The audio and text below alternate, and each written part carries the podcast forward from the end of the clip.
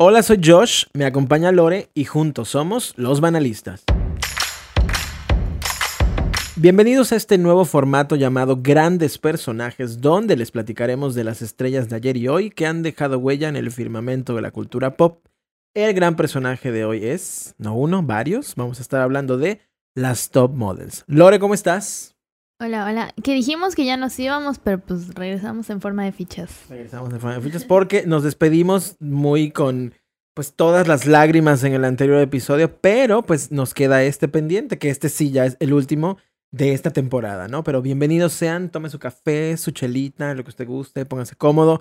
Vamos a estar hablando de las top models y no podía ser de otra forma que repitiendo invitados. Y el día de hoy nos acompañan Pamela Tendencia Trendy Gallegos, por supuesto. Un aplauso, claro que sí, bienvenida. Hola, hola a todos. Gracias. Con mucho gusto. Claro, bienvenida. Pasa, ponte cómoda.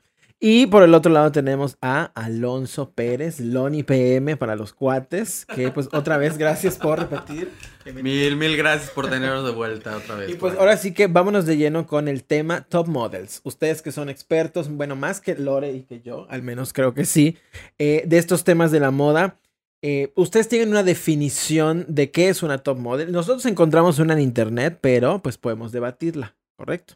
Dice, ahora sí que la Real Academia de Google dice, Top model es aquella persona que después de pasar filtros de que si la altura, que si la composición ósea, que si las medidas, etcétera, etcétera, empieza a trabajar en el mundo de las grandes marcas, pero es eh, contrato tras contrato y son las marcas más grandes las que la van contratando y ahí es cuando se puede empezar a hablar de una top model, ¿no? Que está teniendo una carrera eh, pues nueva, una carrera inicial en el mundo de las grandes marcas. ¿Tú sabías esta definición, Lore?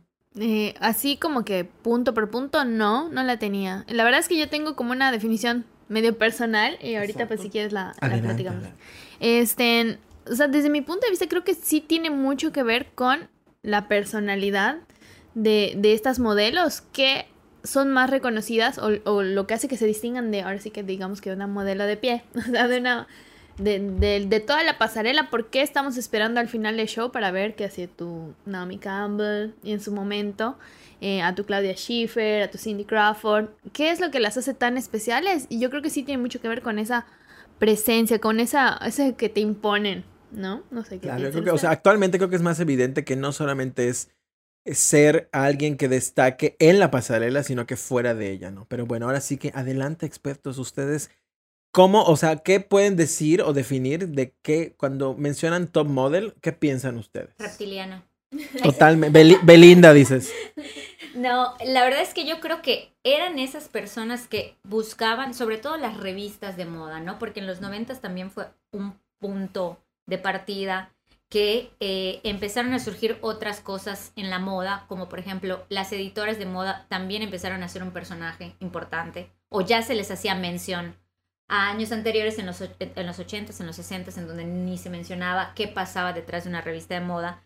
Y estas eh, caras exóticas hasta cierto punto, eh, porque a lo mejor tenían algo, un detalle diferente a lo que podíamos encontrar en la población común, ¿no? Eh, las hacía pues como ser esa mujer wow y que pues funcionaban para una imagen de una revista porque era aspiracional, ¿no? O sea, era como yo quiero ser como Naomi Campbell, yo quiero ser como Claudia Schiffer, yo quiero ser como eh, Kate Moss, ¿no? Entonces era como... Y somos. Y somos, exactamente. Entonces era esa, esa parte como imagen visual aspiracional, cierto, siento yo. Y que pues obviamente los diseñadores o las grandes casas de moda pues aprovecharon ese momento como de, ah, esta este, niña que a lo mejor hizo casting de X cosa y nadie la vio, pero yo sí le vi que tenía las cejas perfectamente marcadas, la voy a agarrar y la voy a, como potenciar, ¿no? Entonces yo creo que también fue parte importante de que las marcas vieron potencial en eso y de ahí surge como la palabra top model o este modelo Supermodelo. Supermodelo, exactamente.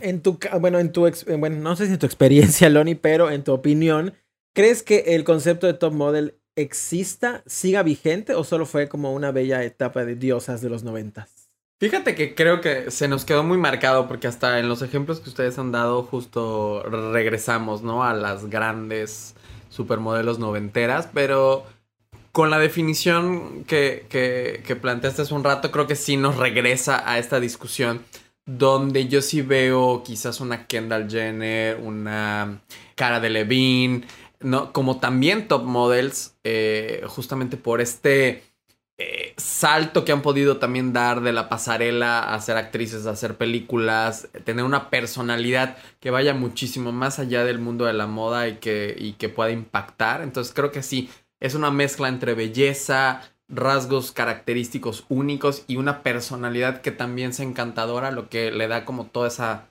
eh, magia. Justo a, las top models. O sea, como siempre decimos, no ser etérea e inalcanzable, ellas lo tenían, ¿no? Y igual creo que, ajá, vuelvo, o sea, volvemos a un poco a lo mismo que comentaba ahorita Loni, que es esta forma de figurar. O sea, por ejemplo, recuerdo o conjugo mucho este elemento de las supermodelos con el video, por ejemplo, de George Michael en su momento, ¿no? Justo. Y ahora, por ejemplo, podríamos considerar a este nuevo revival de, de, la, de la figura de la supermodelo con a lo mejor el video de Taylor Swift, en el que sale que si tu cara de Levine, que si tu Gigi Hadid, este... Bad Blood, ¿no? Exacto. Eh, Kendall no sale, pero pues por obvias razones ahí ya de más, de más chisme. Exacto. pero podría ser, ¿no? O sea, yo creo que más bien han sido oleadas. La de los 90 fue como que una muy importante y creo que ahorita estamos en un momento en, el segunda. que... Exacto. Pues fíjate, las Hadid también, justo, toda la dinastía.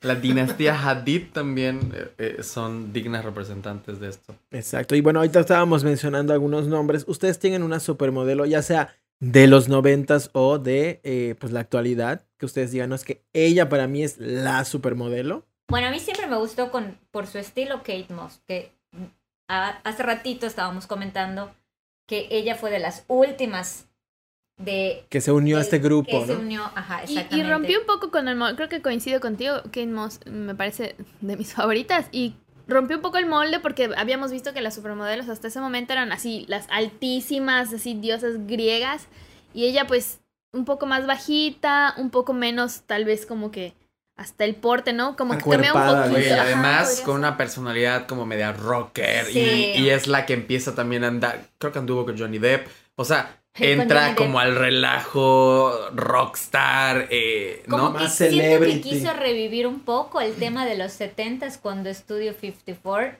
y estaban como los grandes eh, personajes de, eh, del arte, del cine, de, con las estrellas de rock. Entonces como que vimos ahí igual como una un destello de, de esa década, ¿no? Entonces, Kate Moss ya tiene dos votos. En tu caso. Aunque también soy fan de Naomi Campbell por ser Yo es, que, Naomi mi favorita Campbell, es Naomi. Por favor, o sea, es para mí una de las top model por excelencia, pero creo que por eh, no sé, o sea, les decía también en el capítulo anterior de Banalista. Exacto. Les decía sobre Claudia Schiffer y se me hace una mujer espectacular.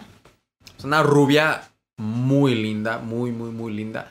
Que creo que también sería este, mi favorita. Creo que la mía es Naomi Campbell, no solamente por el simple hecho de que es una mujer afroantillana, tengo terror de, de, que lo esté diciendo mal, pero es una mujer de color, pues, en un mundo donde reinaban, pues, las blancas, ¿no? Uno. Dos, que llegó a ser su reverenda voluntad a un lugar donde uno creería de que no, pues, no puedes hablar fuerte, no puedes insultar. Y la señora salió así de, pateando la puerta, entró de, hola, ya llegué, ¿no? Y me gusta mucho que siga vigente y que al día de hoy la sigamos recordando por sus grandes escándalos, ¿no? Y eh, ustedes actualmente, pues, eh, como igual, ustedes disfrutan del mundo de la moda, pues yo supongo que también están al tanto de qué está pasando. ¿Ustedes crean, creen que actualmente exista una diversidad en esto que llamamos supermodelos o que todavía falta para que empiece a ser diverso este tema? Pues la gran muestra de esa diversidad es lo que ha logrado Rihanna con su show Fenty. Totalmente. O sea, eh, ese show igual es como para la gente que está como muy metida en el tema de la moda, es cultura popular, o sea, tienes que ver esos shows, sí o sí, porque ahí entiendes que un personaje de la música, como un personaje de la música que también tiene poder, porque al final de cuentas Rihanna es Rihanna, ¿no? O sea, no ha sacado disco hace 800 años, pero, sigue siendo Rihanna. Exactamente. Entonces, cómo ella también logró entender lo que estaba pasando en la moda, porque también estaba inmersa en el, inmersa en el mundo de la moda. Entonces, a través de su marca, pues le quitó el trono a eh, Victoria's, Secret que era el show por excelencia en donde mostraba a esas supermodelos. Que se esperaba año con año. Que se esperaba año con año y que si no tenías cable en ese momento para tener TNT, buscamos los grandes links. Estabas donde fuera. y te ibas con el vecino y te instalabas porque lo tenías que ver sí o sí. En vivo y no al día siguiente. No al día siguiente, exactamente. Entonces creo que eso es una de las grandes muestras. Y eh, está padre, porque al final de cuentas toca un tema como sexual en el tema de la lencería, que lo hace para todos los cuerpos, para todos los, para todos los estilos, para todos los géneros.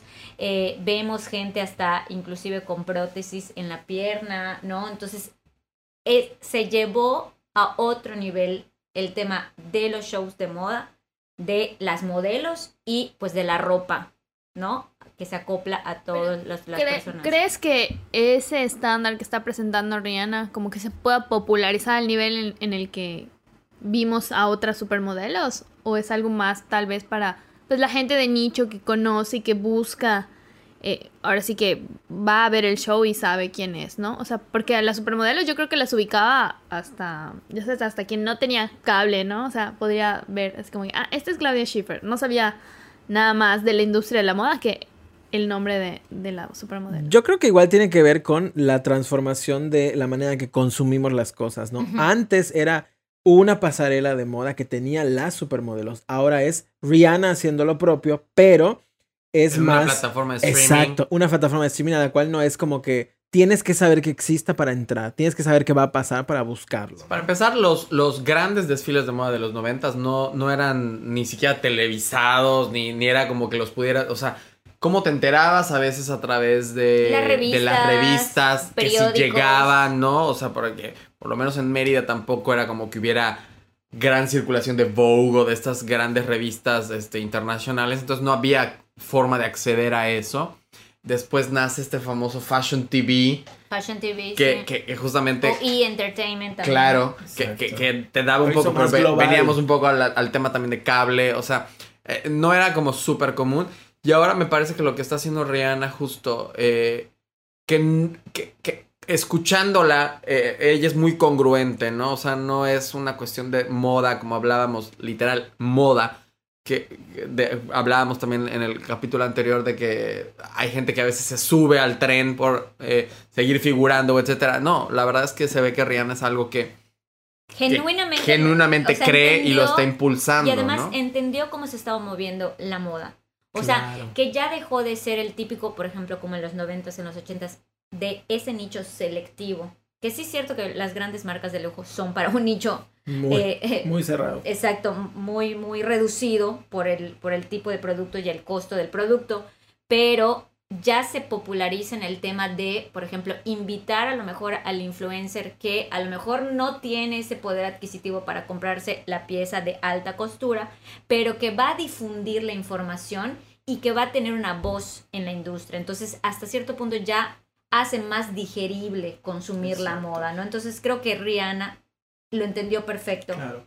Y pues obviamente el poner a diferentes cuerpos hace que también cualquier tipo de persona diga, yo puedo comprar un, lencería de Rihanna, o sea, yo puedo comprar esa lencería, ¿no? Exacto, o sea, está haciendo moda, si le podemos decir así, para el consumo, ahora sí que del usuario de a pie. O sea, cualquier, porque creo que también los precios de su marca Fenty no, son tan elevados, ¿no? están... bastante, pues, eh, justos, o sea, no es ni caro ni barato, es justo.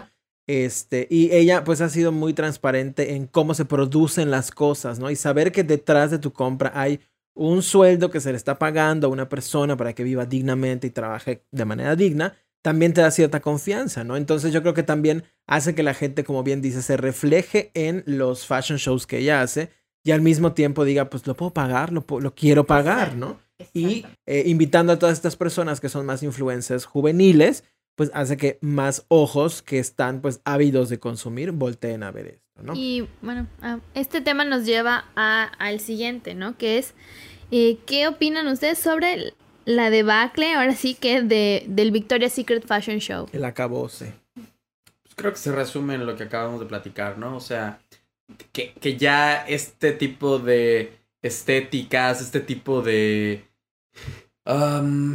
quizás como el gusto por lo top, top, top, top, top, top, top, ya, ya está pasando, ahora sí que pasando, ya está fuera de moda, ¿no? Y que lo que está marcando ahorita la tendencia es justamente la diversidad de cuerpos, de estilos, de formas y que ya sea como una democratización de la moda, que la, todas las personas puedan acceder.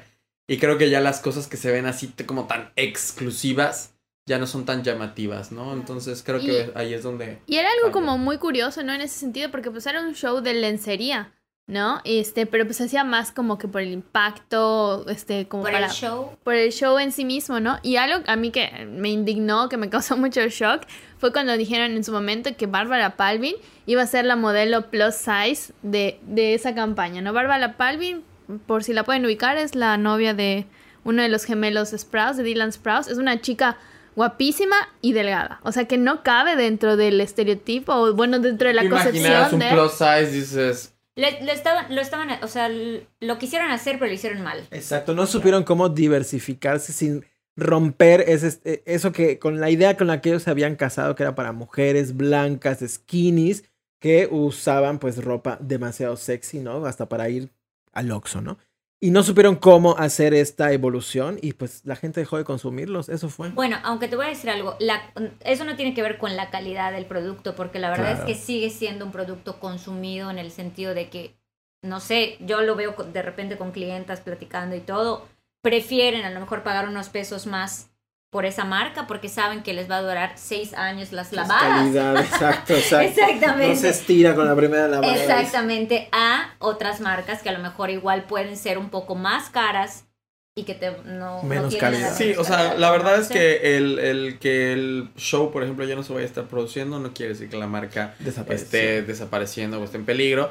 Pero claro que en el mundo de la moda suena muchísimo el hecho de que algo que fue tan icónico pues ya haya desaparecido, ¿no? Entonces sí, sí, sí, te, sí te llama la atención, pero tampoco es como un sinónimo de, de que la marca ya, ya tronó. ¿no? Y al final la transformación fue justamente en el desfile de Rihanna, ¿no? Que tiene como que la misma esencia hasta cierto punto, pero pues ya entendiendo pues el, el momento en el que nos encontramos. Como dijo Trendy ahorita, o sea Rihanna sí lo supo ser, ¿no? Y, y, copia, ¿no? O sea, porque también es una, es una réplica justo de esa em, fórmula que encontraron los de Victoria's Secret de decir, voy a dar algo más que un solo desfile, voy a traer artistas y voy a hacer, ¿no? Entonces, ella lo hace también, pero lo hace de una manera muy buena. Y, y, lo hace acoplado a la actualidad, a cómo consume la gente, qué escucha la gente, o sea, la música, por más, yo, yo de verdad que, o sea, sí conozco a raperos porque en algún punto de mi, de mi multifacética etapa de la moda, de, de, la música, me gustaron algunos, o sea, sí escuché diferentes tipos de música, pero no los ubicaba, pero es lo que está consumiendo la gente. O sea, entonces como que sí supo estratégicamente poner a las personas correctas para que también llegara a más público y a esa público correcto también, exacto. Eh, y creo que se supo juntar con la gente que se debía juntar, ¿no? Exacto. Ya para ir cerrando, estamos en un momento de, pues, diversificación, como bien decimos y reconocemos. ¿Ustedes creen que la figura de supermodelo seguirá? ¿Le ven futuro a las llamadas supermodelos? ¿O pues ya se abre más como primero eres celebrity y luego pasas a ser modelo? Como el caso de pues esta chica Jenner, Kendall, ¿no? O es Kylie. Siempre se me confunde. Kendall. Kendall. Pues yo creo que las redes sociales han ayudado a que ya no, ya no se utiliza la palabra supermodelo. Exacto. Porque antes era aspiracional. O sea, el ver en la revista a, no sé, por ejemplo, si yo en algún punto fui fan de Kate Moss, ver, era, voy a ir a conseguir esa revista donde salió publicada Kate Moss porque a lo mejor salió con tal señor y tal y tal y tal. Entonces era como el conseguir y ver a esa, o sea, esa imagen. Ahora, ¿qué pasa? Que pues obviamente tenemos redes como TikTok, como bien lo, veníamos platicando, ¿no? Instagram, en donde puedes a lo mejor, em, como si estuviéramos en un reality de esos de, de cuando concursan las niñas y hacen sus malabares y, y, dicen unas palabras y así, así parece las redes sociales. Todo está ahí. Todo está ahí. Entonces es como si estuvieras concursando por sobresalir y algo, a lo mejor algún, este, un cazatalentos te ve y dicen, ah, bueno, a lo mejor me funcionas para X campaña, para X marca. Y de ser un influencer, blogger, lo que tú quieras, puedes saltar a otra cosa, ¿no? O sea, no sé, digo, es como la perspectiva que tengo, que tenemos como hoy en día, que ya es como... Ya no existirá el concepto de supermodelo. Claro, como que antes. era, antes sí hacían cool hunting las personas, o sea, iban a las calles en las grandes, eh, ¿cómo se llama? Ciudades. Sí, ahora el cool hunting se hace en social media. Exactamente son muy curiosas las historias. No, pues me vieron en el metro, me vieron en una farmacia, me vieron en no sé qué. No, ahorita es literal, me vieron en TikTok, me vieron mi foto. Eh, pero yo creo que está bien que ya el, término vaya desapareciendo, como desapareció el Victoria's Secret o como desaparecieron muchas otras prácticas dentro del mundo de la moda, este tema también de las micro, micro tallas, etcétera. O sea, eh, eh creo que el mundo de la moda también a raíz de pandemia, con todos los cierres de varias marcas, de varias tiendas, eh, se tiene que ir adaptando a los nuevos tiempos y el hecho de que, por ejemplo, el término de supermodelo ya esté súper en desuso y, y, y, veamos caras tan diversas, caras tan diferentes, etcétera, eh, pues nos habla de una evolución en un mundo que siempre fue muy estereotipado y sobre todo que como muy tachado, ¿no? La gente que hemos estado de alguna forma cercanos, hemos visto también de primera mano esas cosas negativas, pero también muchas otras cosas positivas y, por ejemplo, lo que, lo que Pamela está haciendo ahorita de, eh, eh, de buscar este tipo de nuevos materiales que sean amigables con el ambiente,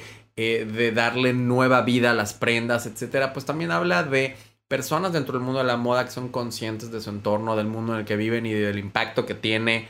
O sea, si tú ves las cifras de cuánto de tema de calentamiento global y el medio ambiente, etcétera, es provocado por la producción de algodón para la ropa, etcétera, o sea, estás impactado, muerto, fuera.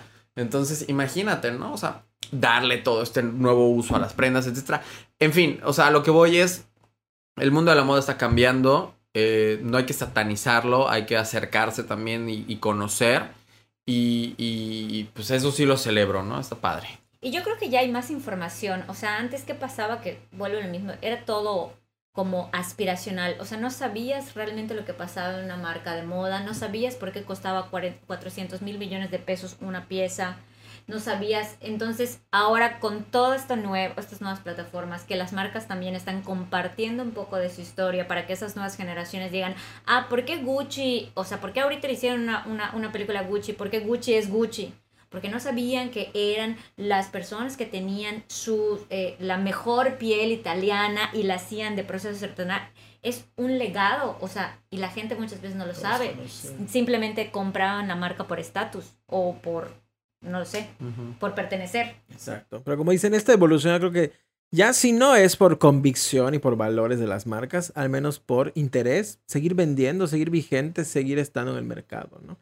Pero bueno, esto nos lleva al final de este breve recorrido por las top models y pues felices de que nuevamente nos hayan acompañado. No sé, Lores, tengas un comentario final. Eh, solo un pequeño paréntesis, se nos pasó creo que durante la plática hablar sobre el intento de Tyra Banks de, ahora sí que hacer más, más grande el, elemento de las top models, ¿no? Justo con su serie de programas de America's Next Top Model, que, o sea, aunque fue bastante entretenido como contenido, pues eh, ahora sí que el esfuerzo pues fue más o menos en vano porque pues yo creo que no vamos a recordar a muchas o muchos de los ganadores. Hubo algunas que llegaron a salir y tener carrera, pero... Y la verdad yo sí me eché todo el programa. o sea, como tú dices, estaba La versión mexicana, ¿yay or nay? ¿Te gustó o no te gustó? Cero. Cero. No, yo solo vi tropicalizar, dices. de America's Next Top Model solo ubico a Nile Di Marco. Ay, que, fue, este modelo que fue una de las primeras versiones sordo, para hombres mixto. Este, pero no. sí, o sea, siento que, o sea, pues Tyra bien igual de esa generación en donde estaba todo muy estereotipado. De la vieja escuela. De la vieja escuela. Entonces no, o sea, definitivamente no iba a evolucionar a más. Pero sí nos llevó un poco a la mirada a ver qué era lo que hacía una modelo, ¿no? Ah, sí, claro, totalmente, justo, sí. Justo, ¿no? O sea, como estos elementos que, si bien sí traes, porque eran cosas, rasgos físicos, ciertas características, pero todo lo que tenías que aprender eh, detrás. Y me parece que sí fue un, un buen experimento, pero ella... Em, pues no lo logró tampoco, o sea, no logró se posicionó a sí misma. Sí, se posicionó a, sí misma, pero creo que ya al final, inclusive de una manera negativa, ¿no? O sea, como una persona que era de estas de te enseño, pero no te enseño todo porque me vas a pasar, entonces, este, un poquito egoísta, pero bueno, la chisma. Exacto. De ella aprendimos a sonreír con los ojos y se lo debemos para siempre, mi Tyra. sí, Smiles everybody. Y pues nada, ahora sí, llegamos al final. Muchas gracias eh, a ambos. Eh, ya pues en nuestras redes vamos a estar compartiendo sus redes para que toda la gente les siga. Conocemos sus proyectos y créanme que estamos muy pendientes. Y próximamente volverán a escucharlos por aquí. Y pues Lore, no sé si tengas ahora sí otro comentario. Nada más que, como de nueva cuenta, agradecerles eh, a nuestros este, amables invitados y a quienes nos escuchan por escucharnos y a ti también Ahora sí, muchas gracias Lore por acompañarnos toda esta temporada. Hoy, ahora sí, se nos acabó. No podemos cerrar de mejor manera, definitivamente, con estos invitados. Y pues hasta la próxima. Y como en el anterior episodio, a la cuenta de tres nos despedimos todos. Una, dos, tres. Adiós. Bye.